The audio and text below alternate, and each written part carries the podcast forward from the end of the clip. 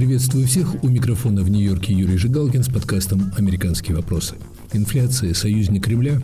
Может ли рекордная инфляция и дорогая нефть отразиться на уровне поддержки Украины Соединенными Штатами? Нефть превращается в противника Путина? Кому хуже от санкций?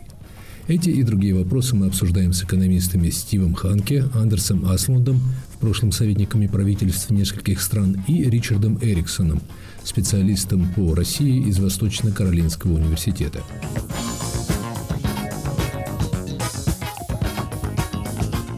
13 июля американские финансовые рынки отреагировали резким падением курсов акций на ошеломляющую новость. В июне инфляция в Соединенных Штатах поднялась выше 9%, впервые за 40 лет. В обнародованном днем позже экономическом прогнозе Евросоюза говорится о том, что среднегодовая инфляция в Европе может достичь почти 8%.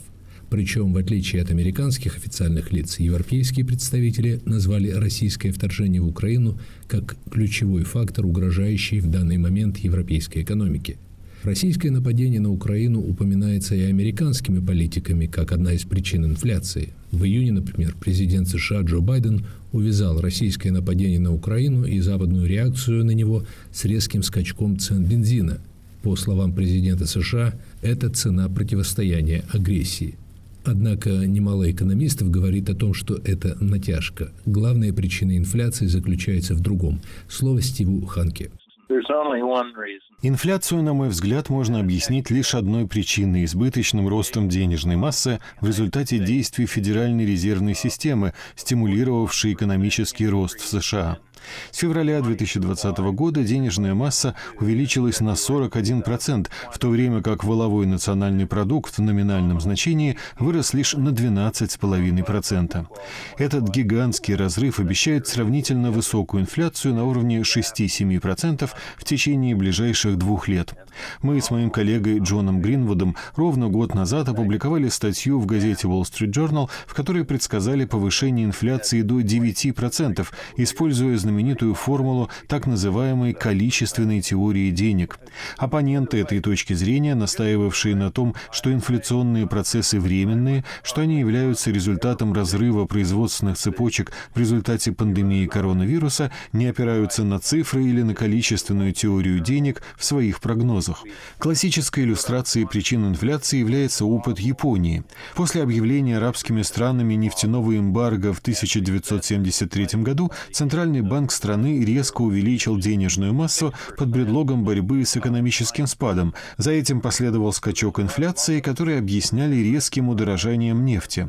В 1979 году с наступлением очередного нефтяного кризиса японский центральный банк, учитывая урок нефтяного эмбарго, удержался от чрезмерного увеличения денежной массы, и в Японии, в отличие от Соединенных Штатов, не было инфляции. Цены нефти резко поднялись, но за этим не последовало инфляции.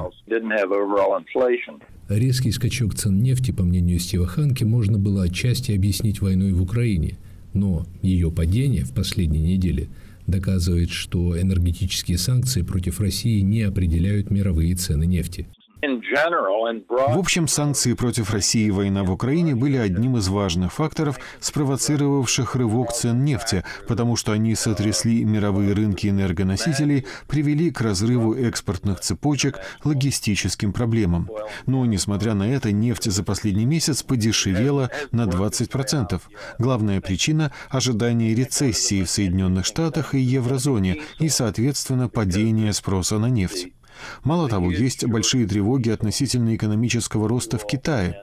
Почему курс евро сравнялся с курсом доллара? Рыночные игроки прогнозируют серьезную рецессию. Курс китайских властей на тотальную борьбу с ковидом, его полное уничтожение обернулся экономическим бедствием для страны.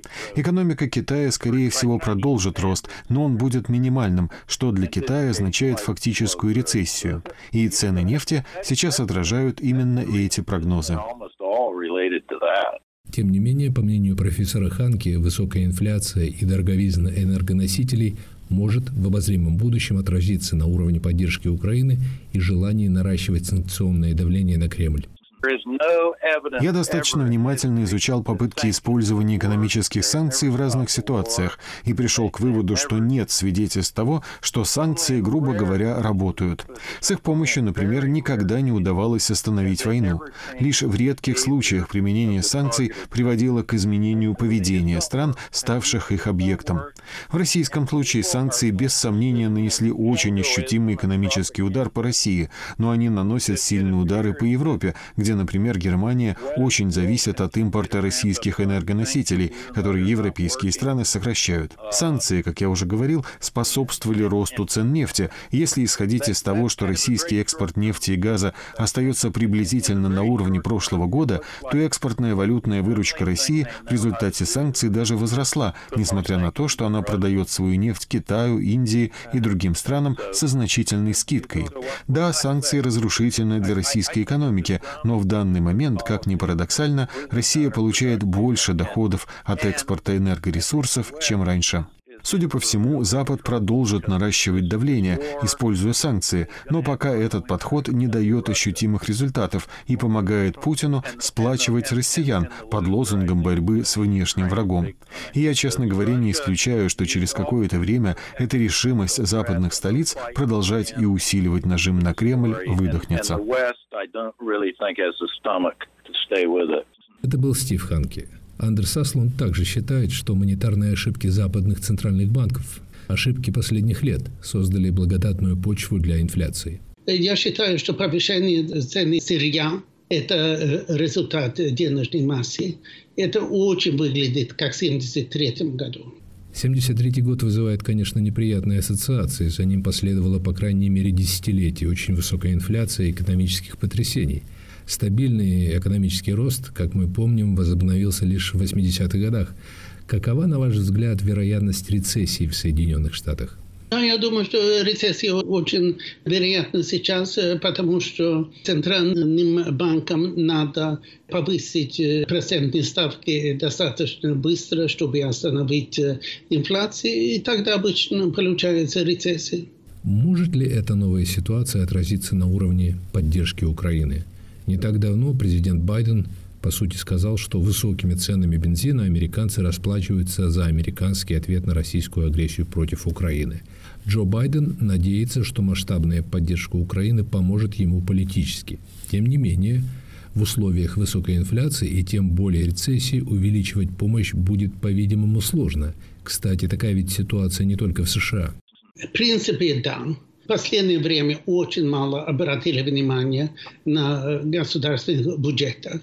Мы видим особенно в Англии сейчас. Э, главный кандидат Риши Сунак, э, который был министром финансов до последнего времени, он хочет повысить налоги, сократить государственные расходы. Я думаю, что это принцип будет везде в Европе и тихо здесь совершается в США. Но это зависит во многом от, скажем, кризиса, от Трампа и тоже от демократов, что не очень обращают внимание на дефицит бюджета. Мы можем видеть сейчас, что Европа не очень много дает. США все еще очень щедрая. А как вы объясняете столь резкое падение цен нефти в последние недели? Ведь совсем недавно казалось, что ограничение импорта российской нефти почти гарантирует Кремлю огромный приток нефтедолларов. Некоторые аналитики предсказывали, например, скачок цен до 150 долларов за баррель, если не выше. Сейчас же западно-техасская американская нефть упала до 92 долларов, и внезапно появляется поток негативных прогнозов. Будущее для Кремля якобы выглядит уже не столь розовым. Стив Ханки считает, что главная причина – страхи по поводу рецессии. Согласны? Это правда. Ну, тоже можно сказать, что там много факторов, которые влияют. Мы обычно только потом узнаем. Например, Саудовская Аравия и Объединенные Эмираты сейчас более готовы больше произвести нефти. У них есть резервы. И из-за того, что Китай сейчас закрыли производство, из-за ковида. Это значит меньше потребления там. Достаточно много разных э, факторов. Очень важный вопрос, если Казахстан может экспортировать свой нефть через Новороссийск, это полтора миллиона баррель в день, полтора процента мирового производства. Здесь достаточно много достаточно важных э, факторов. И все-таки можно сказать, что продолжающийся экспорт нефти, несмотря на попытки ограничить его, создает для Кремля и Владимира Путина некую подушку безопасности. Или этот поток долларов ненадежен?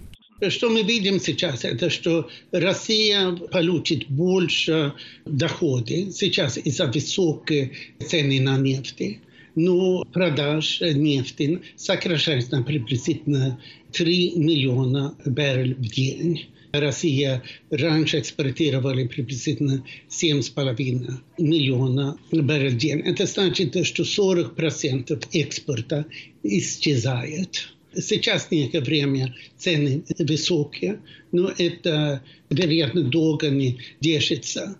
Запад сокращает закупки и хотят уменьшить доходе России, они могут это по-всякому делать. Они запрещают э, технологии, чтобы развивать производство нефти в России. Это важный фактор.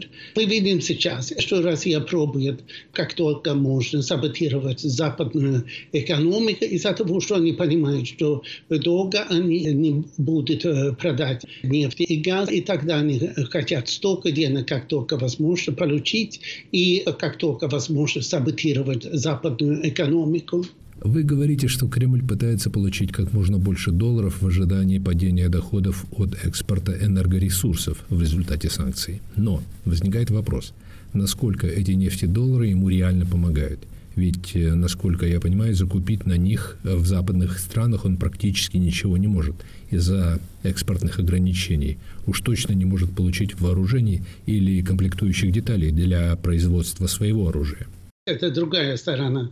Россия не может сейчас импортировать потому что там более жесткие санкции. Скажем, импортная статистика из России показывает, что импорт из страны, которые ввели санкции, снизилась на 60%.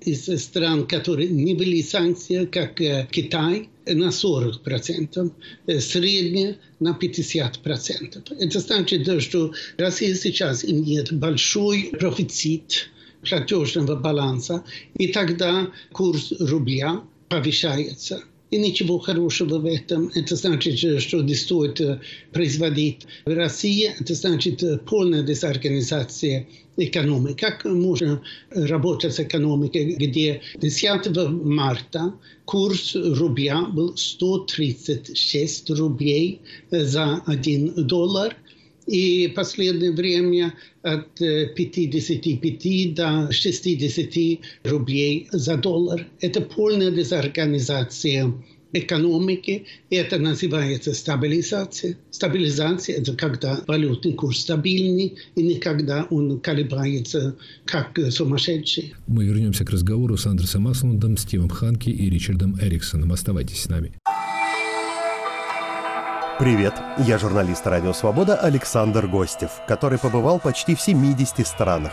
Там везде и всегда происходят интереснейшие события, влияющие и на нас с вами. Как именно? Об этом подкаст «Атлас мира». Я делаю его вместе с моим коллегой Ярославом Шимовым, знатоком Европы. Слушайте и подписывайтесь в агрегаторах подкастов в Apple, Google, Spotify и в других приложениях.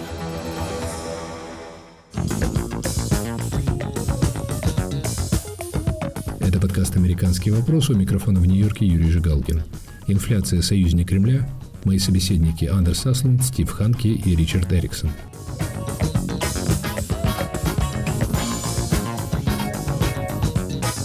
Андерс Асланд, все-таки главный вопрос. Остается ли у России потенциал для продолжения войны в Украине? Комментаторы говорят, что у Кремля почти не осталось точных вооружений что в Украине уничтожен значительный процент российских, например, современных танков. Иными словами, Кремлю все труднее продолжать эту войну. Как вы думаете, велик ли запас прочности России? Насколько в этом смысле эффективны санкции? сколько Россия может произвести танков в год. Общее понятие – это что это было 250 танков э, в год раньше. И сейчас ничего, из-за того, что электроники нет. Тогда вопрос, сколько они могут модернизировать старые танки? Достаточно много. Насколько они будут эффективнее? Не очень. В России есть тысячи старых танков, в основном Т-62 и Т-72, которые не очень эффективны, достаточно слабые, могут их немножко модернизировать, и украинцы их в огромных числах эм, ломают. Это одна часть. Другая часть – это ракеты. Россия имеет мало современных ракет, калибри и так далее. Выглядит, что они использовали достаточно много из этих. И в самом деле это удивительно, что это не кончилось раньше. Может быть, вы помните, в 1999 году, когда американцы бомбили э, Сербию, они имели мало cruise missiles через два месяца. Говорят сейчас, что полное производство американских ракет достаточно для две недели в Украине. Сила России в войне – это что они имеют огромное число старой советской артиллерии не очень эффективная. Это значит, что они больше бомбят гражданские люди, чем военные цели. Что украинцы сейчас делают, они имеют очень аккуратные американские ракеты, особенно это «Химарс», они бомбят склады амуниции России. Это оказывается достаточно эффективно. Сложно сравнить здесь. Россия убивает обычных людей, украинцы сосредоточатся на настоящие военные цели. Главная цель санкций против России сейчас это ослабить военную силу России, чтобы Путин не может победить войне. Это не краткосрочная цель, это средносрочная цель. Среднесрочная цель значит затяжное противостояние и некие жертвы со стороны европейских стран. Кремль, как известно, убеждает россиян, что Европа непомерно страдает от своих собственных санкций, от разрыва коммерческих связей с Россией. Кстати, Стив Ханке тоже говорит, что санкции, во всяком случае энергетические, бьют больнее по Европе, чем по России. Первое, это неправда. Если мы смотрим на ВМП, Европа это приблизительно 20 триллионов долларов, и Россия это полтора триллиона долларов. Сейчас, вероятно, только триллион долларов. Это значит, что Россия маленькая часть общеевропейской экономики и не очень имеет значения для Европы, кроме нескольких видов сырья. Это все и сейчас Россия дискредитирует себя, уходит из экономической жизни в Европе. Скажем, даже для Германии торговля с Россией это приблизительно 2% общей торговли. Россия, по-моему, 14 партнер Германии в торговле. Что российская экономика маленькая, неважная. И кроме газ и нефть имеет очень мало значения для европейской экономики. Есть достаточно много изучения по санкциям, и особенно коллеги Питерсон институте сделали большую учебы по этому поводу. Приблизительно 30% всех санкций достигнут свою цель. Это значит, большинство это не делает, но достаточно много это делает. Отличные примеры здесь это санкции против Южной Африки, Родесии. Худшие санкции это когда только одна страна это делает, и когда они слишком э, общие, Лучшие санкции – это когда достаточно точная цель, и много стран содействуют. И сейчас в санкциях против России удивительно много стран, которые участвуют, больше половины мировой экономики, что это имеет большое значение. Но торговля с Россией – это одно, а давняя ставка на российские энергоресурсы – другое. Официальные лица Евросоюза только что признали, что за снижение и отказ от импорта российских энергоресурсов Европа расплачивается повышением цен на газ, электричество, и сейчас они даже предсказывают, что последствия российского вторжения в Украину могут негативно отразиться на уровне экономического роста в Европе. Германия была очень плохая энергетическая политика, в основном из-за того, что Герхард Шрёдер по-настоящему предатель, который работал в Германии за Путина после того, что он ушел как канцлер. В Италии это следующая страна, которая очень зависит от энергии России. Почему? Из-за того, что Берлускони явно был бизнес-партнером Путина, что в основном мы здесь видим результаты коррупции с моральной точки зрения. Мы видим, например, Франция, ядерная энергия, которая прекрасно работает, Бельгия, похоже, Швеция, ядерная энергия и гидроэнергия. Швеция никогда не импортировали газ из России из-за причины национальной безопасности. Германия и Италия не думали об этом. Другое дело страны Восточной Европы, которые не имели возможности избирать. Но мы видим прибалтийские страны и Польша давно решили избавиться от российской энергетической опасности и они сейчас в хорошей форме.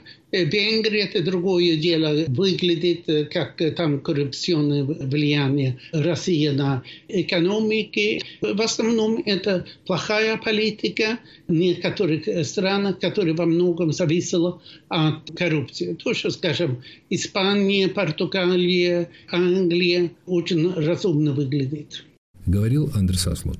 Доходы от нефти все-таки ощутимо помогают Кремлю вести войну в Украине и дают надежду, скорее всего иллюзорную кремлевскому руководству, что ему удастся дождаться момента, когда поддержка Киева Западом ослабнет, говорит Ричард Эриксон.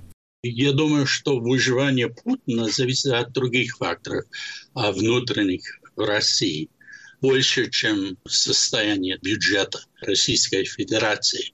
Я думаю, что эти деньги поддерживает войну, потому что употребляя деньги, можно нанять добровольцев, чтобы воевать там, платить им на уровне американских солдат, а не на уровне российских, и покупать все, что нужно, не все, конечно, но очень много от Китая, Ирана, например, беспилотники. А доллары нужны для войны больше они не помогают российской экономике в длительном перспективе, если можно так выразиться. Но в краткосрочном времени они помогают выживать, пока ну, Запад неприятельски относится к России в глазах Путина.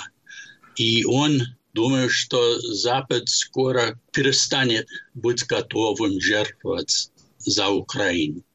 И на самом деле мы задерживаем, то есть Соединенные Штаты задерживают с помощью, обдумывая, можно ли дать вот такие снаряды, дальнобойные артиллерии и так далее. И вроде бы боятся обидеть Путина слишком резким действием. Профессор Эриксон, ну вряд ли это можно назвать боязнью, это опасение по поводу распространения войны на территорию России, чего явно в Вашингтоне не хотят но при этом общий уровень поддержки и финансами, и оружием уже превысил 50 миллиардов долларов, гигантские деньги. Они дают доллары и объявляют об этом, но очень медленно приходит на самом деле орудие оборудования.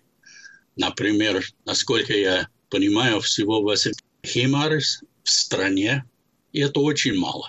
Боеприпасы Украине расходуют несколько раз быстрее, чем поставляют, даже самые обыкновенные, потому что они всегда под ударом российской армии, имеют всяких запасов из Советского Союза. Хотя это не самые современные, тем не менее, ну, очень опасное и эффективное той войне, которая теперь происходит. То есть на земле с артиллерией, играющей главную роль. Так что мне кажется, что Запад не очень долго будет поддерживать еще на том уровне, который теперь поддерживают. В том, что касается Соединенных Штатов, никаких признаков возможного сокращения такой поддержки, насколько я понимаю, нет. При этом санкции против России постоянно расширяются.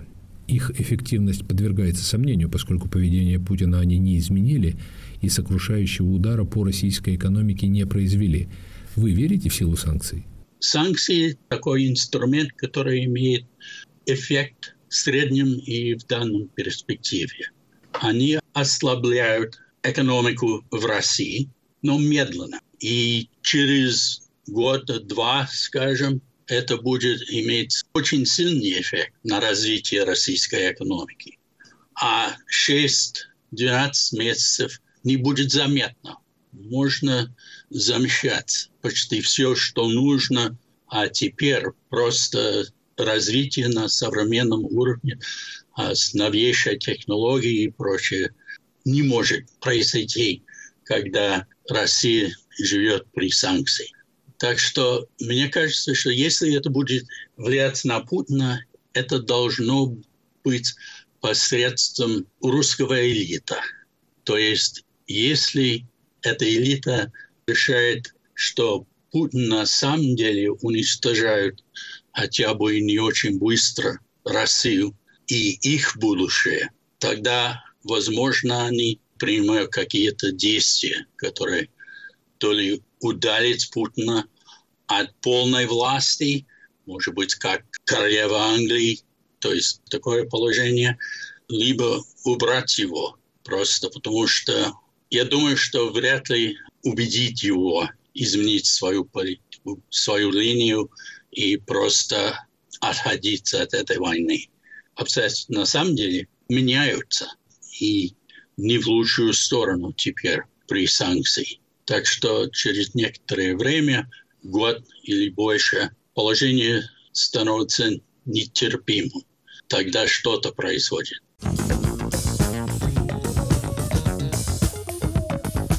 Это был подкаст «Американские вопросы», который вел из Нью-Йорка Юрий Жигалкин. Может ли рекордная инфляция и дорогая нефть отразиться на уровне поддержки Украины Соединенными Штатами? Моими собеседниками сегодня были Андерс Аслунд, Стив Ханки и Ричард Эриксон. Слушайте «Американские вопросы» в эфире на сайте Радио Свобода, на YouTube, iTunes, Google Podcasts. Подписывайтесь на подкаст на всех доступных вам подкаст-платформах. Оставляйте комментарии на сайте, в социальных сетях, пишите мне.